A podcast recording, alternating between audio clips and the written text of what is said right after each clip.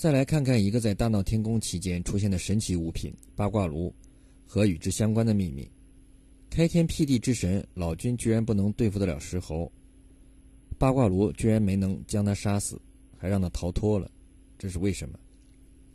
根据孙悟空所说，老君乃开天辟地之祖，老君的八卦炉里炼成的宝物无数，包括金箍棒、九齿钉耙、紫金铃等。孙悟空被捉，就是因为被老君的金刚圈打了一下。后来在八卦炉中没有炼化，从炉中逃脱。老君却没有将其捉住，是老君无法将其灭杀，或者无法捉住他吗？我们看老君收青牛的过程，老君念个咒语，将扇子扇了一下，那怪将圈子丢来，被老君一把接住，又一扇，那怪物力软筋麻，现了本相。青牛武艺高强，又有金刚镯，老君对付他是轻而易举，何况当时孙悟空闹天宫时，老君所有的法宝都在。应该说，对付孙悟空更加轻松。再看后来孙悟空见老君时的行为表现是：行者仔细观看，原来是太上李老君，慌得近前施礼；而孙悟空见玉帝时就没有这么恭敬，就简单行个礼。孙悟空和如来打交道时的口气更是直呼其名。原文说：行者猛然失声道：“如来，我听见人讲说，那妖精与你有亲呢。”种种迹象表明，孙悟空是畏惧老君的，原因就是其深知老君当初曾经放过他。八卦炉有一个巽位可以保住性命，如果孙悟空没有发现，当然就丧命了；如果孙悟空发现了，老君说他幸得脱身，之后老君也就没有继续追杀他。这不能不说是老君有意放过他，或者说凭他的运气，看他的天命，而没有死命追杀。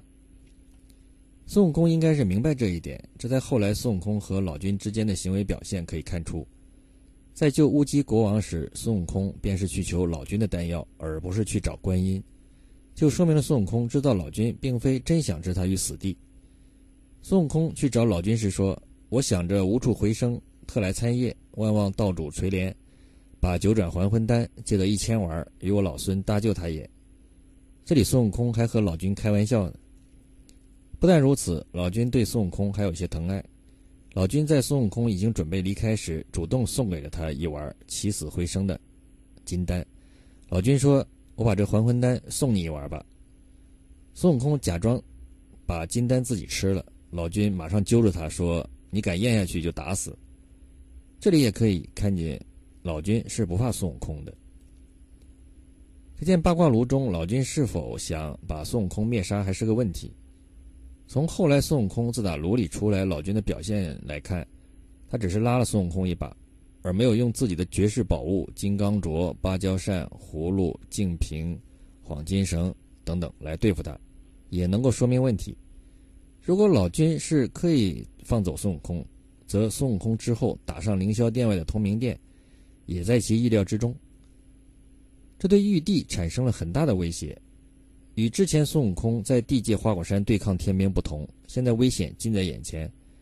如果此时老君或者其他老君的手下出手降服了孙悟空，则能够很大程度凸显老君一方的重要性。但结果玉帝有意请了如来前来降服，功劳让给了佛门。接下来看看五行山，降服了孙悟空的如来佛祖为什么不把孙悟空压死在五行山下呢？最终降服孙悟空的情形是这样的：如来把猴王推出西天门外，将五指化作金木水火土五座连山，唤名五行山，轻轻地把他压住。如来的五行山轻压孙悟空，并没有把他压死，取他的性命。相比较而言，玉帝在捉住孙悟空后，刀砍斧剁，雷打火烧，意欲将其彻底置于死地。如来应玉帝的旨意前来降服住了孙悟空。却自作主张饶恕了孙悟空的死罪，不但如此，甚至是对其颇好。原文说：“如来既辞了玉帝众神，与二尊者出天门之外，又发一个慈悲心，念动真言咒语，将五行山招一尊土地神奇，会同五方揭谛居住此此山监压。但他饥时与他铁丸子吃，渴时与他融化的铜汁饮。待他灾迁满日，自有人救他。”大发慈悲的如来派人看护，并且为他食物和饮水，补充铜铁，这似乎是在帮其恢复和保养身体一般。首先，老君的炼丹炉虽然没有将石猴炼化，但是火能克金。石猴在炼丹炉内被炼，消耗掉了金，而如来此举则是帮其补充了起来。此时书中已经暗示了石猴未来的命运。原文中说：“若得英雄重展征，他年奉佛上西方。”很明显，如来此时已经准备好在多年之后安排孙悟空去取经。这样一来，五行山就是孙悟空的身体和性情再一次脱胎换骨的地方，而非置其于死地的地方。但是有一样，世界上欲置孙悟空于死地的人存在，其中就包括玉帝。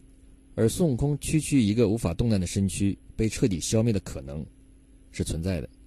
因此，五行山一行看护人员，与其说是看护，不如说是保护。保护好这位未来佛门的护法，在此期间不被任何因素干扰，好好休养身心，以待将来重用。再看五行山的位置，恰好在大唐边界。大唐王征西定国，名两界山。在唐僧出发不久，便如期在此遇上了高徒，收了这个大徒弟孙悟空。说没有孙悟空就没有取经的成功，是完全不为过的。这就是五行山的秘密。整个大闹天宫的过程看似简单明了的情节，实际上却是十分的复杂，体现了《西游记》中各方主要力量的博弈。